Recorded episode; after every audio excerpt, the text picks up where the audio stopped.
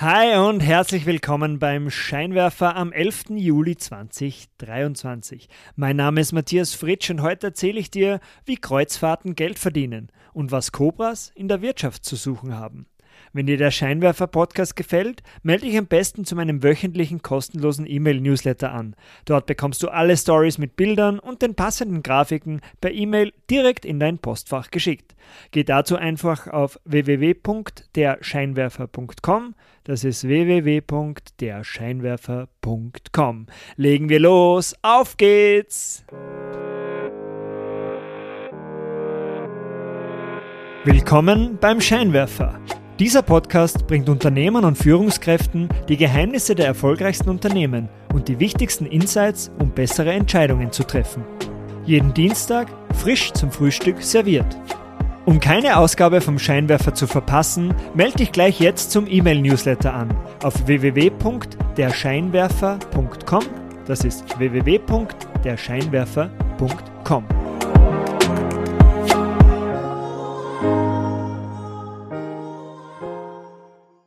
Die Kreuzfahrtbranche war in den letzten Jahren stark unter Druck gekommen. Umweltbedenken, das Costa Concordia-Desaster und wiederkehrende Coronavirus-Ausbrüche auf den Riesendampfern. Doch die Branche erholt sich allmählich und die Buchungszahlen steigen im Hinblick auf die neue Urlaubssaison auch wieder an. Aber wie funktioniert eigentlich das Kreuzfahrtbusiness? Also der Kreuzfahrtmarkt, der wird von zwei großen Playern beherrscht. Einerseits Carnival und andererseits Royal Caribbean. Gemeinsam beherrschen die beiden Firmen über 70 Prozent des weltweiten Kreuzfahrtmarktes. Rechnet man jetzt noch die beiden nächstplatzierten, die Norwegian Cruise Line und die MSC, auch noch dazu, kommen die vier gemeinsam auf gut 85 Prozent des Weltmarktes. Und das Ganze, das soll auch so bleiben, weil neue Unternehmen, die auf den Markt wollen, die würden gar nicht die nötigen Boote bekommen. Nur drei Werften auf der Welt können überhaupt so große Kreuzfahrtschiffe bauen. Und die sind über Jahre mit Aufträgen von den etablierten Riesenunternehmen ausgebucht.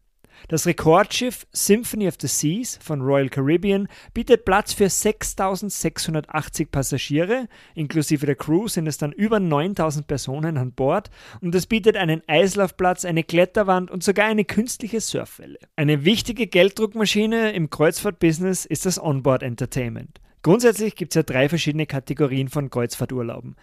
Einerseits die Mainstream-Billigliner, das ist für Massentouristen. Dann gibt es noch Premium-Urlaube, die werden hauptsächlich von Pensionisten gebucht. Und dann die wirklich Luxus-Luxus-Kreuzfahrten. Aber der Grund, warum die Kreuzfahrtschiffe jetzt eigentlich so unfassbar groß sind, das liegt an ihrem universalen Geschäftsmodell. Aufgrund der hohen Fixkosten muss das Schiff so viele Passagiere wie möglich an Bord bringen, sei es auch mit Tickets zum Schleuderpreis. Denn je größer ein Schiff, desto mehr Platz kann auch für Onboard-Entertainment reserviert werden, denn damit machen die Kreuzfahrten ein enormes Zusatzgeschäft. Ungefähr 30 bis 50 Prozent der Gesamteinnahmen pro Passagier werden über Drinks, Souvenirs, Massagen, Casinos, Sportaktivitäten oder organisierte Ausflüge lukriert. Ist der Passagier erstmal an Bord, dann ist er dem Quasi-Monopol der Kreuzfahrtsgesellschaft ausgeliefert. Diese hat enorm viel Spielraum nach oben bei den Preisen. Mangels Alternativen möchten Kunden in ihrem wohlverdienten Urlaub ja auch nicht auf dieses tolle Zusatzangebot verzichten. Man nennt das das sogenannte Captive Pricing. Captive ist Englisch oder Captives steht für Gefangene. Daher werden die hohen Preise auch gern bezahlt, weil zusätzlich kann das Zusatzangebot ja ganz einfach über das Armband mit Zahlfunktion auf die hinterlegte Kreditkarte gebucht werden. Deshalb bieten auch nur ganz wenige Anbieter All-Inclusive-Pakete an, weil die würden dann auf diese ganzen Zusatzeinnahmen äh, durchs Onboard-Entertainment verzichten müssen. Eine weitere Facette des Kreuzfahrtsgeschäfts trägt zu den hohen Gewinnen der Anbieter bei. Die Steueroase Hochsee. Fast alle Kreuzfahrtschiffe sind in Steuerparadiesen registriert, zum Beispiel auf den Bahamas, in Panama oder auf den Bermudas.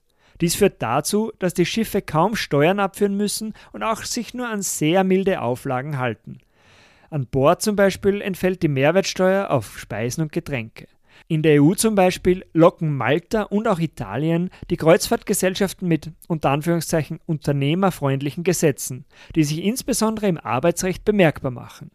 Nach maltesischem Arbeitsrecht sind zwölf Stundentage erlaubt und es gibt keinen Kündigungsschutz oder Mindestlohn. Laut internationalem Seearbeitsrecht dürfen Mitarbeiter bis zu 300 Stunden im Monat arbeiten, die auch pauschal bezahlt werden dürfen. Oft mit Hungerlöhnen von 900 Euro im Monat, also ein Stundenlohn von ungefähr 3 Euro. Italien und Malta fordern außerdem von den großen Kreuzfahrtgesellschaften auch keine Lohnsteuer ein. Die AIDA-Kreuzfahrtschiffe, die kennst du sicher aus diversen Prospekten, die fahren unter italienischer Flagge, während auf den in Deutschland beliebten TUI Cruises die Flagge von Malta weht. Die großen Konzerne gehen bei der Steueroptimierung aber noch einen Schritt weiter und registrieren auch ihre Dachgesellschaften in Steueroasen. Die Carnival, also einer der zwei großen Marktführer, die hat ihren Sitz in Panama und zahlt dort eine Gesamtgewinnsteuer von nur 1,7 Prozent. Die Royal Caribbean hingegen, die sitzt in Liberia und kommt nur auf eine Gewinnsteuer von 0,03 Prozent. Was haben Cobras mit der Wirtschaft zu tun? Im britischen Kolonialreich in Indien war Delhi von Giftschlangen verseucht. Aber um dieser Plage Einhalt zu gebieten, wurde die britische Regierung aktiv und verabschiedete eine drastische Maßnahme. Eine lukrative Kopfgeldprämie auf jedes Exemplar einer getöteten Kobra. Das Konzept schien anfangs eigentlich exzellent zu funktionieren. Die Bürger brachten täglich eine große Anzahl an getöteten Kobras bei den Behörden vorbei. Jedoch besserte sich die Situation auf den Straßen von Delhi überhaupt nicht. Die große Anzahl der Giftschlangen schien unverändert. Aber was war jetzt eigentlich passiert? Die Einwohner Delhis, die sind schlau und die machten getötete Schlangen zu ihrer Haupteinnahmequelle. Unternehmerisch denkende Einheimische begannen, in eigenen sogenannten Cobra-Farms im großen Stil Cobras zu züchten, um für einen ständigen Nachschub für den Erhalt der Kopfgeldprämie zu sorgen. Wütend wurde die Cobra Policy von den Kolonialherrschern auch dann wieder abgeschafft und Einheimische wurden nicht mehr für das Töten der Cobras entlohnt. Aber dadurch wurde das Problem noch weiter verschärft. Einheimische ließen die Tiere dann einfach in der Stadt frei, weil sie hatten ja keine Verwendung mehr für sie, was zu einer weiteren Explosion der Cobra-Population führte. In der Ökonomie bezeichnet der sogenannte Cobra-Effekt das Phänomen, wenn getroffene Maßnahmen zur Behebung eines Problems dieses Problem verschärfen können. Incentives, ein System zu verbessern, können somit zu ungewollten negativen Konsequenzen führen. Wir nennen dieses umgangssprachlich meistens Verschlimmbessern, das hast du sicher schon mal gehört. Wie tritt jetzt der Cobra-Effekt in der Wirtschaft auf? Ein Beispiel aus dem Hause Airbus. Um das Flugerlebnis zu verbessern, wollte der Luftfahrkonzern Airbus die Geräuschkulisse innerhalb des Flugzeugs reduzieren. Bei der Entwicklung der neuen Motoren des A380 war Airbus damit auch ziemlich erfolgreich. Aber es gab ein Problem. Dadurch wurde es so leise in der Kabine, dass Passagiere und Piloten sämtliche Gespräche mithören konnten. Zusätzlich waren schreiende Babys oder Geräusche aus der Kabinentoilette plötzlich unüberhörbar für die Passagiere. In einem Zeitungsartikel wurde mal davon gesprochen, dass es plötzlich zu leise gewesen ist, um schlafen zu können. Ein weiteres Beispiel kommt von der US-Bank Wells Fargo. Die hatten 2016 ein ähnliches Dilemma. Um die Beziehung zu ihren Kunden zu verstärken, wollte das Unternehmen ihren Kunden ein maßgeschneidertes Produktangebot anbieten. Die Vertriebsmannschaft wurde incentiviert, den Kunden eine Vielzahl an Zusatzprodukten oder neuen Bankkonten zu verkaufen, je nach der persönlichen Lebenssituation des jeweiligen Kunden. Aber um diese Vorgaben zu erfüllen, wurden die Sales-Mitarbeiter kreativ und die öffneten einfach viele neue Konten und Zusatzprodukte, die gar nicht von den Kunden autorisiert waren. Die Folge? Es gab einen riesigen Vertrauensverlust der Kunden in Wells Fargo. Zahlreiche Kunden kündigten der Bank einfach die Geschäftsbeziehung auf. Der Plan, das Angebot für die Kunden zu verbessern, ging also gehörig schief.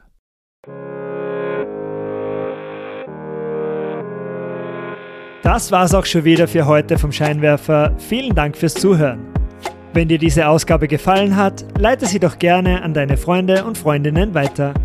Um keine Ausgabe mehr zu verpassen, melde dich gleich jetzt auf www.derscheinwerfer.com zum Newsletter an. Das ist www.derscheinwerfer.com. Bis zum nächsten Mal. Ciao!